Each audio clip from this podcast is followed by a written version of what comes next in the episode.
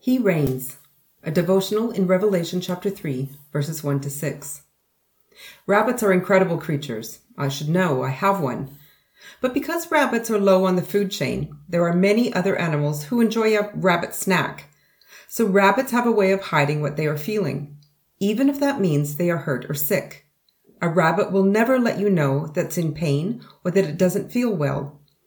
A rabbit will hide what's happening on the inside to try and protect its life. The problem is, when an illness isn't detected, there's no way to help it or cure it. One day the rabbit just dies, likely from a disease that it's had for a long time. Of all the churches in the book of Revelation, the church in Sardis bothers me the most. The other six churches have serious problems. That's true, but Sardis? Wow.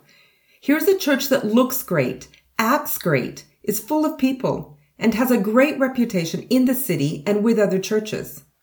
But just like a rabbit, this church looked healthy. But when Jesus saw past their defenses, he saw that they were almost dead. What are we hiding in our hearts that is diseased and needs to be exposed? What have we left undone in our kingdom work that Jesus wants us to go back to? What is dying inside of us that needs to have the touch of the Spirit to give it new life? It's time to do some introspection this week before it's too late. Let's hear the voice of Jesus, which is urgently calling us. Wake up, strengthen what remains and is about to die. The promise of Jesus is that he will walk right beside us as we wake up, and he will help us to start to live again. Remember, therefore, what you have received and heard, hold it fast and repent.